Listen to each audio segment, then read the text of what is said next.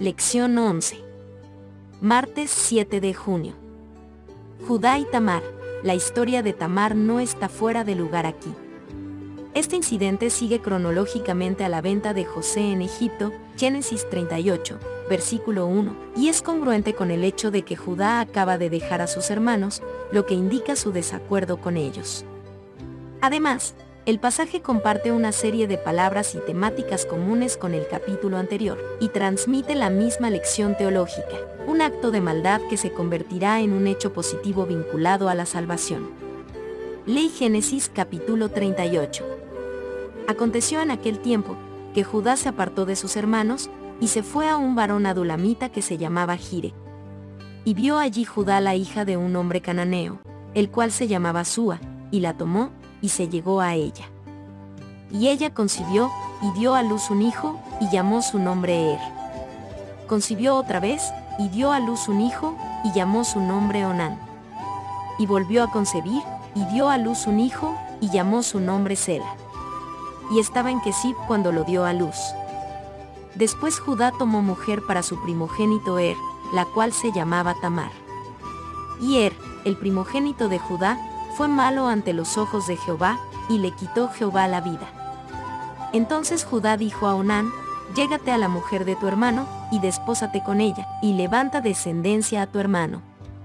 Y sabiendo Onán que la descendencia no había de ser suya, sucedía que cuando se llegaba a la mujer de su hermano, vertía en tierra, por no dar descendencia a su hermano. Y desagradó en ojos de Jehová lo que hacía, y a él también le quitó la vida. Y Judá dijo a Tamar su nuera, Quédate viuda en casa de tu padre, hasta que crezca Sela mi hijo, porque dijo, no sea que muera él también como sus hermanos. Y se fue Tamar, y estuvo en casa de su padre. Pasaron muchos días, y murió la hija de Sua, mujer de Judá. Después Judá se consoló, y subía a los trasquiladores de sus ovejas a Timnat, él y su amigo Gire el adulamita. Y fue dado aviso a Tamar, diciendo, He aquí tu suegro sube a Timnat a trasquilar sus ovejas. Entonces se quitó ella los vestidos de su viudez, y se cubrió con un velo, y se arrebozó, y se puso a la entrada de Naim junto al camino de Timnat, porque veía que había crecido Sela, y ella no era dada a él por mujer. Y la vio Judá, y la tuvo por ramera, porque ella había cubierto su rostro. Y se apartó del camino hacia ella, y le dijo, déjame ahora llegarme a ti, pues no sabía que era su nuera. Y ella dijo, ¿qué me darás por llegarte a mí? Él respondió, yo te enviaré del ganado un cabrito de las cabras. Y ella dijo, dame una prenda hasta que lo envíes. Entonces Judá dijo, ¿qué prenda te daré? Ella respondió, tu sello, tu cordón y tu báculo que tienes en tu mano. Y él se los dio, y se llegó a ella, y ella concibió de él. Luego se levantó y se fue, y se quitó el velo de sobre sí, y se vistió las ropas de su viudez. Y Judá envió el cabrito de las cabras por medio de su amigo el adulamita, para que éste recibiese la prenda de la mujer, pero no la halló y preguntó a los hombres de aquel lugar, diciendo, ¿Dónde está la ramera de Enaim junto al camino? Y ellos le dijeron, No ha estado aquí ramera alguna. Entonces él se volvió a Judá, y dijo, No la he hallado, y también los hombres del lugar dijeron, Aquí no ha estado ramera. Y Judá dijo, Tómeselo para sí, para que no seamos menospreciados. He aquí yo he enviado este cabrito, y tú no la hallaste. Sucedió que al cabo de unos tres meses fue dado aviso a Judá, diciendo, Tamar tu nuera ha fornicado, y ciertamente está encinta a causa de las fornicaciones. Y Judá dijo, Sacadla, y sea quemada. Pero ella, cuando la sacaban, envió a decir a su suegro, del varón cuyas son estas cosas, estoy encinta.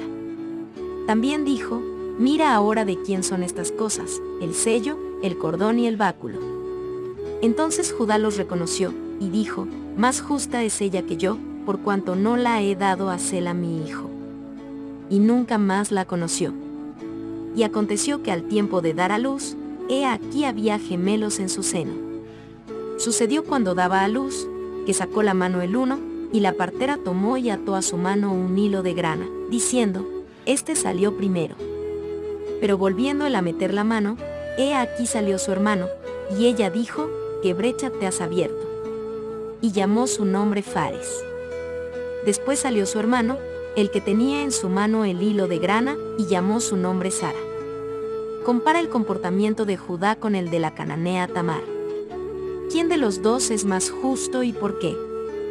Judá encuentra una esposa cananea, Génesis 38, versículo 2, con quien tiene tres hijos, Er, Onán y Sela.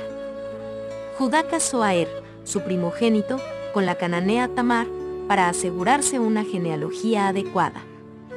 Cuando Dios mata a Er y a Onán debido a su maldad, Judá le promete su último hijo, Sela, a Tamar. Cuando, después de un tiempo, Judá parece haber olvidado su promesa, mientras va a consolarse después de la muerte de su esposa. Tamar decide hacerse la prostituta para obligarlo a cumplir su promesa.